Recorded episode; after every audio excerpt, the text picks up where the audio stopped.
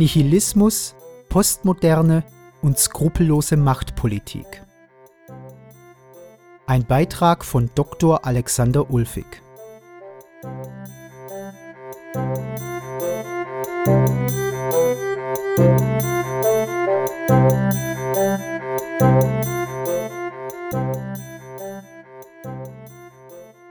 Der Nihilismus als Prozess der Auflösung von fundamentalen und allgemeingültigen Werten prägt unsere Kultur und Gesellschaft.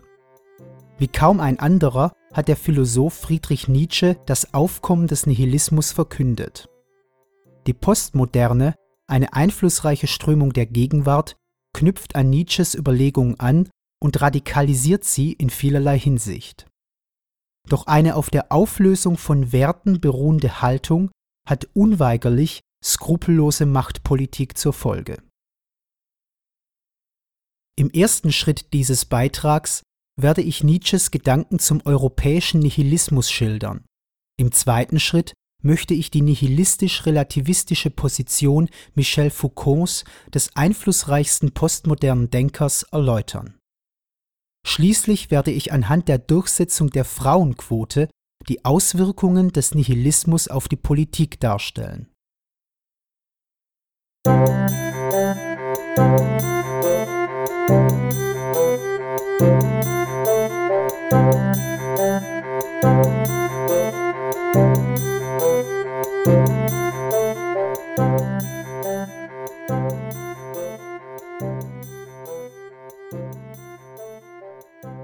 Nietzsches Nihilismus. Wie kaum ein anderer Denker diagnostiziert Friedrich Nietzsche das Aufkommen des Nihilismus, das heißt die Auflösung der die abendländische Kultur prägenden Werte. Die bisher geltenden Werte, die auf den Platonismus, das Christentum, aber auch auf die Philosophie der Aufklärung zurückgehen, haben ihre Orientierungskraft verloren. Nietzsche bestimmt den Begriff des Nihilismus auf folgende Weise. Zitat Es fehlt das Ziel, es fehlt die Antwort auf das Warum. Was bedeutet Nihilism? Dass die obersten Werte sich entwerten. Zitat Ende. Zu den sich in Auflösung befindenden, sich entwertenden Werten gehören vorwiegend Wahrheit, Objektivität, die zentrale Stellung des Menschen, das erkennende Subjekt als Ausgangspunkt und Zentrum der Erkenntnis, Vernunft als Richtmaß des Erkennens und Handelns und die Moral, genauer zentrale moralische Werte wie Gleichheit und Gerechtigkeit. Nihilismus bedeutet für Nietzsche zunächst, dass es keine Wahrheit gibt, wobei er Wahrheit in einem metaphysischen Sinne als die absolute Beschaffenheit der Dinge, als Ding an sich auffasst. Zitat die wahre Welt eine Idee, die zu nichts mehr nütz ist, nicht einmal mehr verpflichtend, eine unnütz, eine überflüssig gewordene Idee, folglich eine widerlegte Idee. Schaffen wir sie ab. Zitat Ende. Was sich anstatt einer festen Beschaffenheit der Dinge, anstatt von Tatsachen herausbildet, sind Kraftpunkte, aus denen unterschiedliche Perspektiven hervorgehen, die wiederum unterschiedlichen Interpretationen zugrunde liegen. Statt Tatsachen und Wahrheit gibt es nur unterschiedliche Perspektiven und unterschiedliche Interpretationen der Welt. Nietzsches erkenntnistheoretische Position wird daher als Perspektivismus bezeichnet. Nach Nietzsche kann es keine übergreifende bzw. ausgezeichnete Perspektive oder Interpretation geben, keine Perspektive oder Interpretation die Objektivität garantieren würde. Die einzige Funktion von Interpretationen ist es, dem Willen zur Macht zu dienen. Anders formuliert, der Wille zur Macht entscheidet jeweils darüber, welche Perspektive und welche Interpretation bevorzugt werden soll. Tatsachen werden also durch Interpretationen ersetzt. Zitat Gegen den Positivismus, welcher bei dem Phänomen stehen bleibt, es gibt Tatsachen, würde ich sagen, nein, gerade Tatsachen gibt es nicht, nur Interpretationen. Wir können kein Faktum an sich feststellen. Zitat Ende. Diese Bestimmung des Positivismus ist veraltet und falsch, denn der moderne Positivismus, also die empirische Forschung, geht davon aus, dass die Beobachtung immer schon theoriebeladen ist, das heißt in einem theoretischen Rahmen vonstatten geht. Nietzsche geht ferner davon aus, dass nicht nur die äußere Welt, sondern auch das erkennende und moralische Subjekt nichts Gegebenes ist. Vielmehr ist es etwas Hinzuerdichtetes, etwas dahintergestecktes. Die Auflösung des Subjekts in Interpretationen bringt folgendes Zitat deutlich zum Ausdruck. Zitat Man darf nicht fragen, wer interpretiert denn, sondern das Interpretieren selbst als eine Form des Willens zur Macht hat Dasein, aber nicht als ein Sein, sondern als ein Prozess, ein Werden, als ein Affekt. Die Entstehung der Dinge ist ganz und gar das Werk der Vorstellenden, der Denkenden, Wollenden und der Erfindenden. Selbst das Subjekt ist ein solches Geschaffenes, ein Ding, wie alle anderen. Zitat Ende. Die für den Nihilismus charakteristische Auflösung der Welt und des Subjekts in Kräfteverhältnisse, Perspektiven und Interpretationen, die Konstruktion der Dinge und die herausragende Rolle der Macht werden wir später in den Schriften Michel Foucaults wiederfinden. Doch der Nihilismus betrifft auch den Bereich der Moral, Nietzsche zufolge entsteht Moral immer aus partikularen, das heißt auf eine bestimmte Gruppe von Menschen eingeschränkten Interessen. Und sie hängt von solchen Interessen immer ab. Eine allgemeingültige, das heißt für alle Menschen geltende Moral ist für Nietzsche eine Täuschung. Eine Moral, die von gleichen Rechten für alle Menschen spricht, täuscht nur vor, für alle Menschen zu sprechen. In Wirklichkeit bringt sie nur die Interessen der Schwachen zum Ausdruck, die mit ihrer Hilfe die Herrschaft der Starken und Vornehmen beseitigen möchten. Nietzsche verwechselt hier den Entstehungs- mit dem Begründungszusammenhang. Auch wenn man zeigen könnte, dass Moral aus bestimmten partikularen Interessen entsteht, sagt das noch nichts über ihre Geltung aus. Auch wenn man nachweisen könnte, dass die Moral, die von gleichen Rechten für alle Menschen spricht, aus den Interessen der Schwachen, Unterdrückten und Unterprivilegierten hervorgegangen ist, wäre damit kein Einwand gegen die Richtigkeit dieser Moral formuliert. Nietzsche entwickelt im Gegenzug zu einer Ethik der Schwachen, die sich in erster Linie im Christentum manifestiert, eine Ethik der Vornehmheit. An dieser Stelle muss hervorgehoben werden, dass die Ethik der Vornehmheit nicht individualistisch ausgerichtet ist, was viele Nietzsche-Interpreten nicht sehen bzw. nicht sehen möchten. Das Individuum stellt in ihr nicht den höchsten Wert dar, vielmehr ist diese Ethik arterhaltend und artzüchtend. Sie ist an der Schaffung einer Rangordnung interessiert. Individuen können geopfert werden, wenn es der Züchtung eines neuen Menschentypus, die Züchtung des Übermenschen dient. Die Rangordnung begründet ein Sonderrecht für die Starken. Die Moral der gleichen Rechte ist nach Nietzsche lebensfeindlich, denn sie behindert die Starken in ihrer Machtausübung. Sie lässt für die Starken keine Sonderrechte zu. Die Ethik der Vornehmheit soll das Verhältnis der Starken zu den Schwachen regeln, die letzteren sollen sich den ersteren vollständig unterordnen. Zu diesem Zweck soll zunächst die Demokratie beseitigt werden, denn sie macht den Menschen zum, Zitat, Zwergtiere der gleichen Rechte und Ansprüche. Zitat Ende. Die Starken sollen bei der Durchsetzung ihrer Sonderrechte und Privilegien rücksichtslos gegen die, Zitat, missratenen, verkleinerten, verkümmerten, vergifteten vorgehen. Sie haben das Recht, Zitat, gegen die Wesen niedrigeren Ranges, gegen alles Fremde nach Gutdünken oder, wie es das Herz will, zu handeln. Ferner führt Nietzsche aus, Zitat, das höchste Gesetz des Lebens, von Zarathustra formuliert, verlangt, dass man ohne Mitleid sei mit allem Ausschluss und Abfall des Lebens, dass man vernichte, was für das aufsteigende Leben bloß Hemmung, Gift, Verschwörung, unterirdische Gegnerschaft sein würde. Der Starke soll demnach hart, mitleidslos und skrupellos gegen die Schwachen und Minderwertigen agieren. Dabei ist ihm jedes Mittel recht. Das entartete Leben soll rücksichtslos nieder und beiseite gedrängt werden.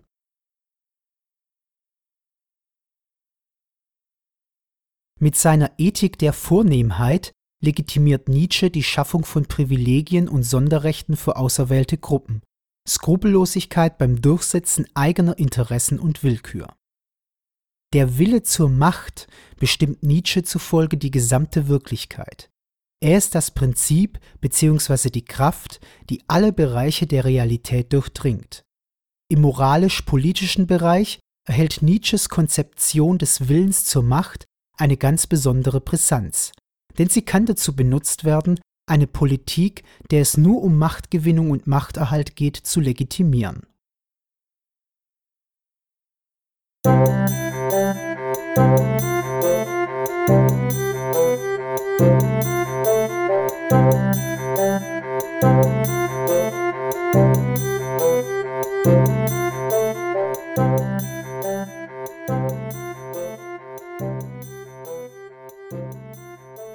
Postmoderner Nihilismus Die Postmoderne ist eine einflussreiche geistig-kulturelle Strömung der Gegenwart.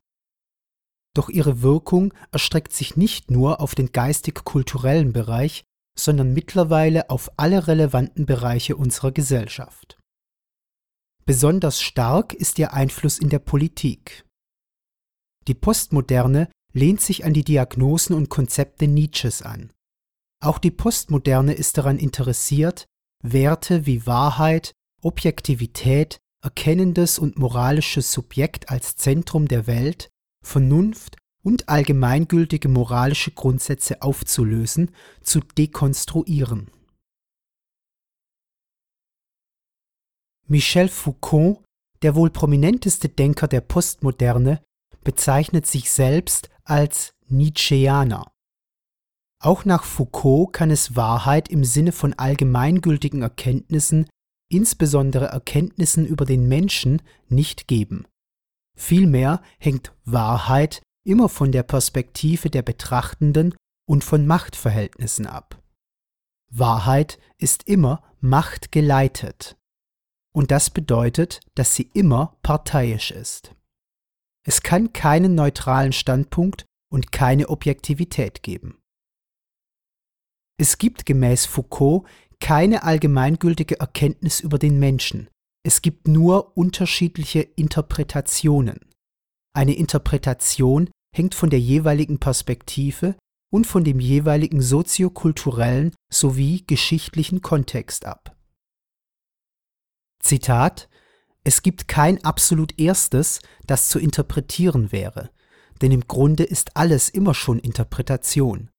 Jedes Zeichen ist an sich nicht die Sache, die sich der Interpretation darböte, sondern eine Interpretation anderer Zeichen. Zitat Ende. Der relativistisch-historische Charakter des Foucault'schen Ansatzes tritt in den folgenden Äußerungen besonders deutlich in Erscheinung. Zitat man findet nicht die Lösung eines Problems in der Lösung eines anderen Problems, das zu einem anderen Zeitpunkt von anderen Leuten aufgeworfen wurde. Eine Periode, die nicht die unsere ist, besitzt keinen exemplarischen Wert, nichts, zu dem man zurückgehen könnte. Zitat Ende. Da es nach Foucault kein allgemeingültiges Wissen geben kann, jegliche Erkenntnis relativ zu ihrem soziokulturellen und geschichtlichen Kontext ist, kommt es darauf an, Zitat, ein besonderes, lokales, regionales Wissen herzustellen. Zitat Ende. Aber nicht nur Wahrheit, Objektivität und Allgemeingültigkeit sollen aufgelöst werden, auch das Subjekt soll der Dekonstruktion zum Opfer fallen. In diesem Zusammenhang ist Foucaults Antihumanismus zu sehen. Er lehnt nicht nur die Annahme eines erkennenden und nach allgemeingültigen moralischen Normen handelnden Subjekts ab, sondern bezweifelt auch, dass der Mensch das Zentrum der Welt und der Geschichte ist. Der Mensch ist für Foucault nur eine soziale Konstruktion, die menschliche Vernunft nur ein Mittel der Beherrschung. Das menschliche Wissen und Handeln dienen immer bestimmten Machtinteressen. Somit gelangen wir zu dem für Foucault zentralen Begriff der Macht. Richard Wallin bezeichnet Foucaults Machtbegriff als Zitat an undifferentiated monolith capable of explaining everything and nothing. Auf Deutsch heißt es Macht ist ein Allerweltsbegriff, der auf alles und somit auf nichts bezogen werden kann. Foucault selbst bestimmt Macht auf folgende Weise. Zitat Unter Macht scheint mir, ist zunächst zu verstehen die Vielfältigkeit von Kräfteverhältnissen, die ein Gebiet bevölkern und organisieren, das Spiel, das in unaufhörlichen Kämpfen und Auseinandersetzungen diese Kräfteverhältnisse verwandelt, verstärkt, verkehrt. Die Stützen, die diese Kräfteverhältnisse aneinander finden, indem sie sich zu Systemen verketten, und schließlich die Strategien, in denen sie zur Wirkung gelangen und deren große Linien und institutionelle Kristallisierungen sich in den Staatsapparaten, in der Gesetzgebung und in den gesellschaftlichen Hegemonien verkörpern. Zitat Ende. Alle sozialen Beziehungen, das heißt die gesamte soziale Welt, sind von Machtkonstellationen durchsetzt, die sich permanent verändern und umformen. Dabei sollte Macht nicht negativ betrachtet werden. Sie hat eine produktive Funktion, sie produziert die Realität, das heißt Gegenstandsbereiche, Wahrheitsmerkmale und schließlich das Individuum und sein Wissen.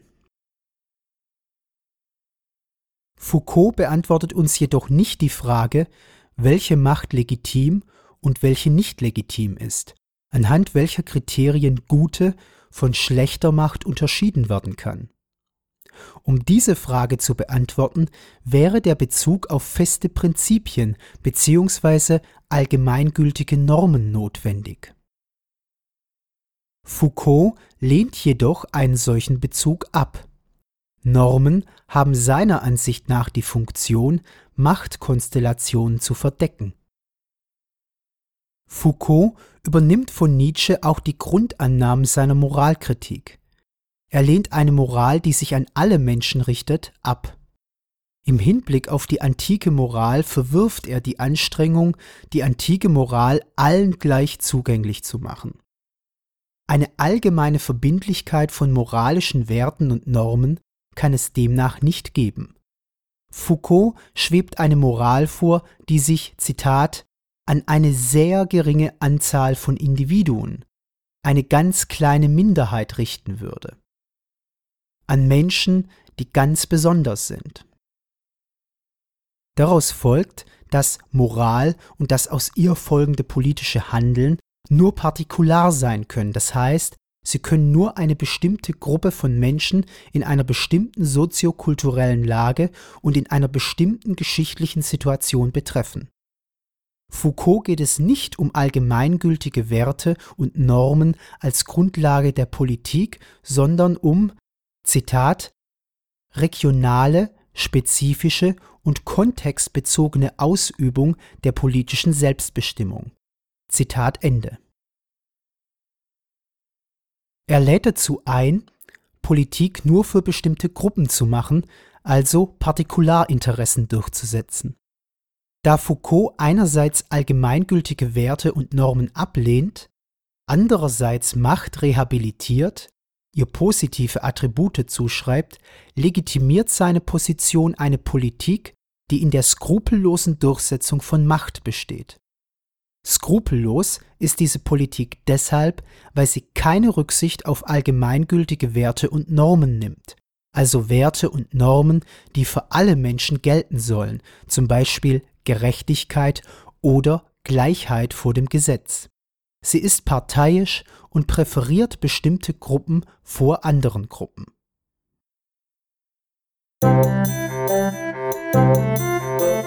Die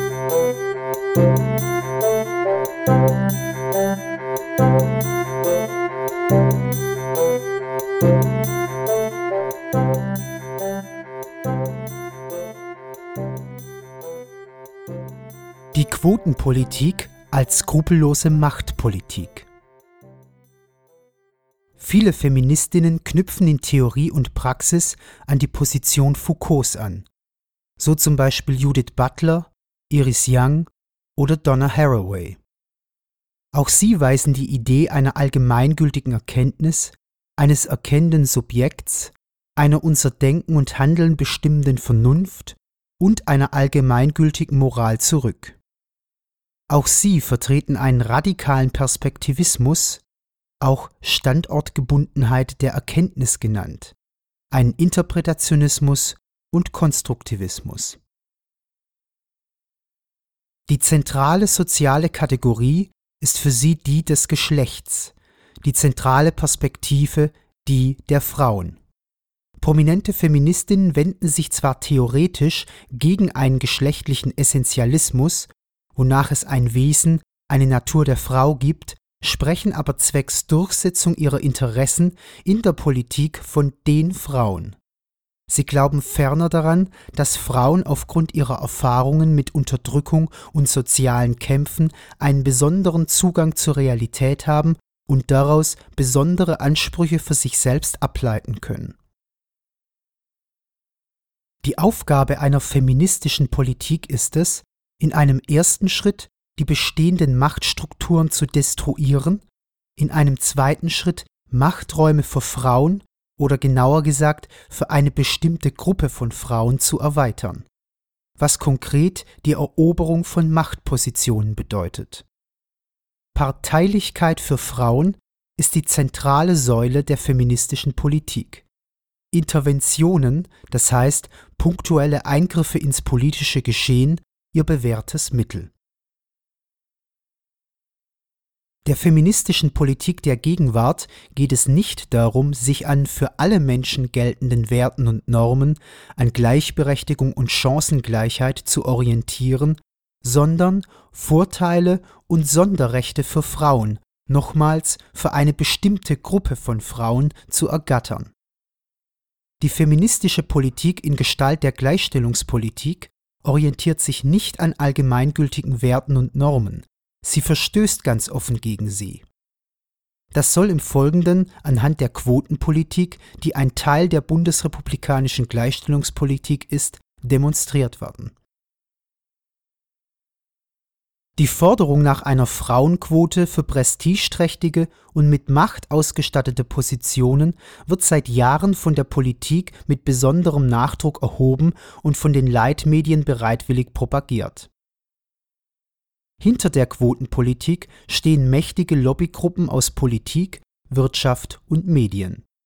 Dabei wird nicht selten die Quotenpolitik ganz offen und im positiven Sinne als Lobbypolitik, also als eine Politik der Privilegierung und der Inanspruchnahme von Sonderrechten bezeichnet. So zum Beispiel in einem Zeitartikel über Monika Schulz-Strelow, die Präsidentin des Vereins Frauen in die Aufsichtsräte. Siehe hierzu Lobbyismus, die Frau hinter der Frauenquote. erschien in Zeit Online am 8.9.2011 von Tina Groll. Der besagte Verein hat in den letzten Jahren massiven Lobbydruck auf Politik, Wirtschaft und Öffentlichkeit ausgeübt, um die Frauenquote in Aufsichtsräten durchzusetzen. Schulz-Strelow hat offensichtlich das Spiel mit der Macht von der Pike auf gelernt. Dass das Thema Frauenquote in den Leitmedien so allgegenwärtig ist, ist auch der Verdienst von Schulz-Strelow. Zu ihrem einflussreichen Netzwerk gehören unter anderem Thomas Sattelberger und Ursula von der Leyen. Es reicht bis nach Brüssel. Exemplarisch für die Haltung der Frauenquote-Lobbyistinnen sind die Äußerungen der ehemaligen Präsidentin des Bundesverfassungsgerichts Jutta Limbach. In dem FAZ-Artikel Endlich halbe halbe demonstriert sie die Grundzüge einer auf Partikularinteressen ausgerichteten Politik, also die Grundzüge einer Lobby- und Klientelpolitik. Zunächst unterteilt sie die Menschheit in zwei Gruppen, in zwei Kollektive, in die Frauen und die Männer, um für eine der beiden Gruppen, nämlich die Frauen, Privilegien und Sonderrechte einzufordern. Da sie eine Frauenquote hinsichtlich aller mit Macht und Prestige verbundenen Positionen fordert, unterteilt sie die Menschen darüber hinaus in diejenigen, die solche Positionen erlangen können meistens Menschen aus der Oberschicht, und diejenigen, die solche Positionen in der Regel nicht erlangen können, vorwiegend Menschen aus der Unterschicht. Die Frauenquote soll demnach Macht und Prestige für Frauen bringen, aber nicht für alle Frauen, sondern nur für ohnehin schon privilegierte Frauen aus der Oberschicht.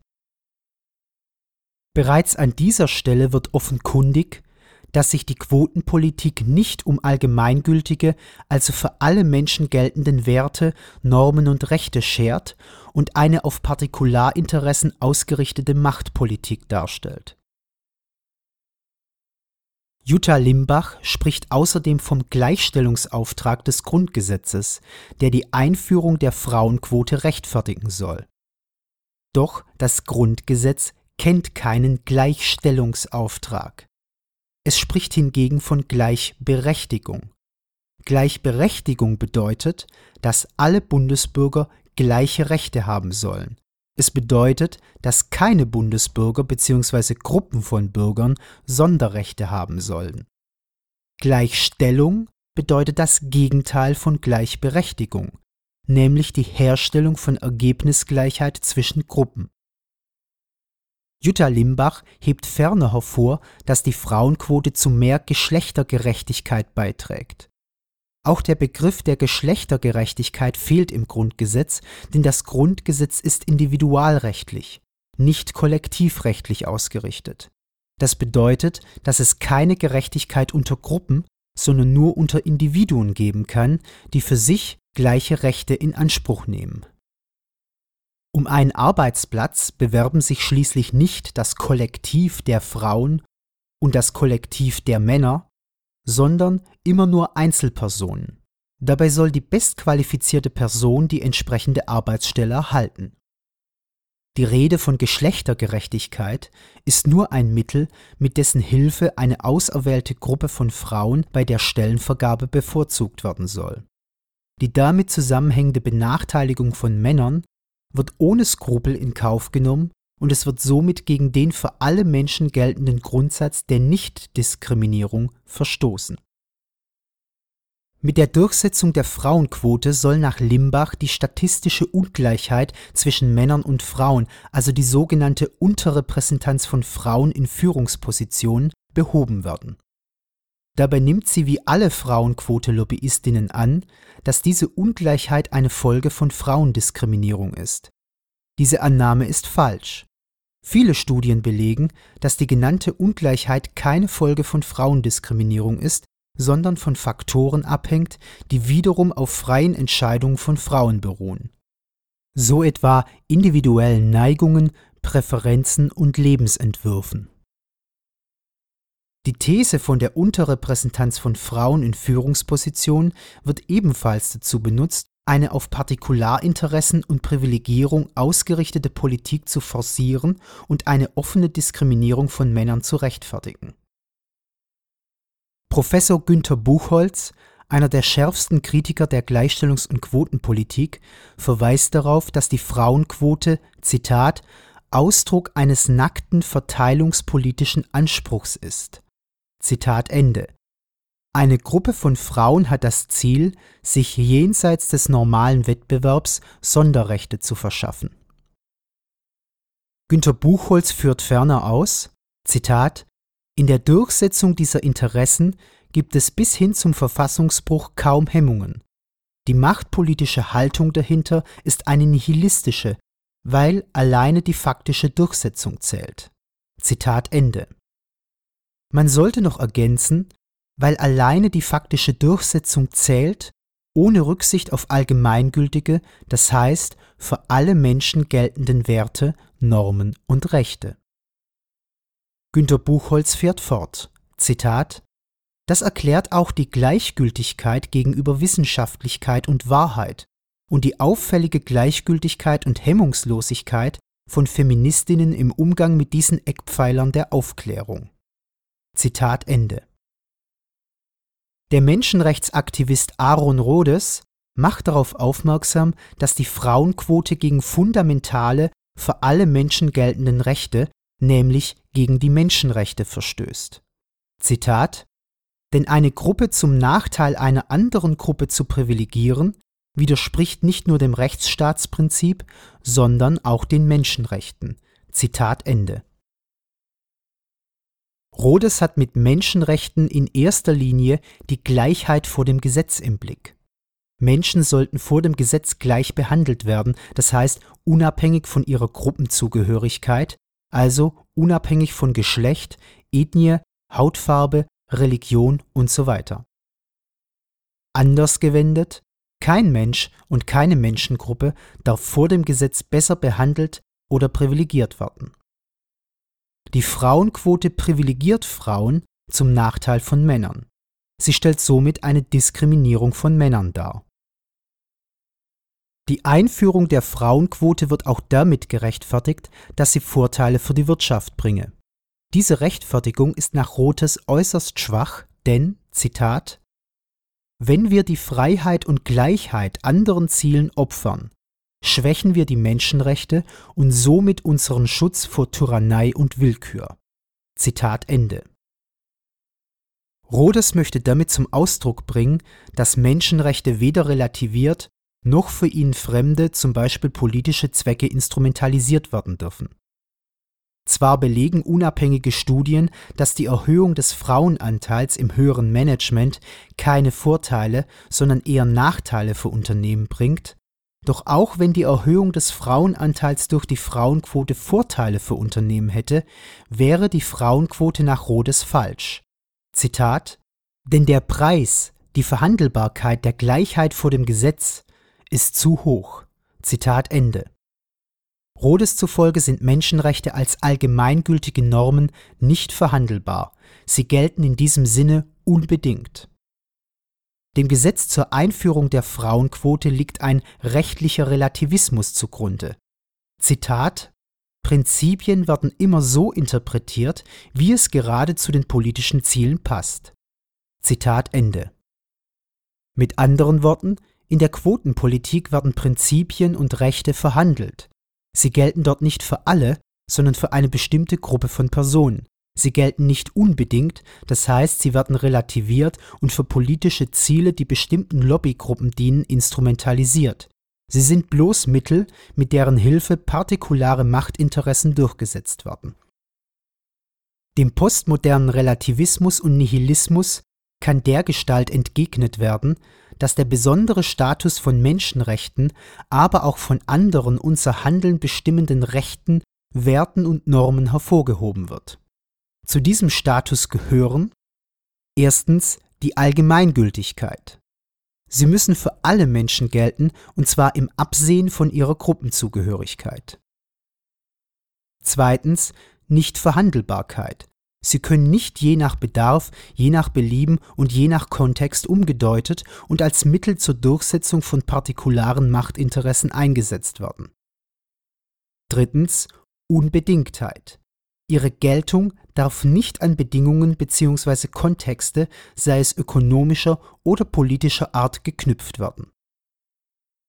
Nur wenn wir uns an so verstandenen Rechten, Werten und Normen orientieren, können wir dem Lobbyismus, dem Klientelismus und einer auf reinem Machtkalkül beruhenden Politik der Privilegierung die Stirn bieten.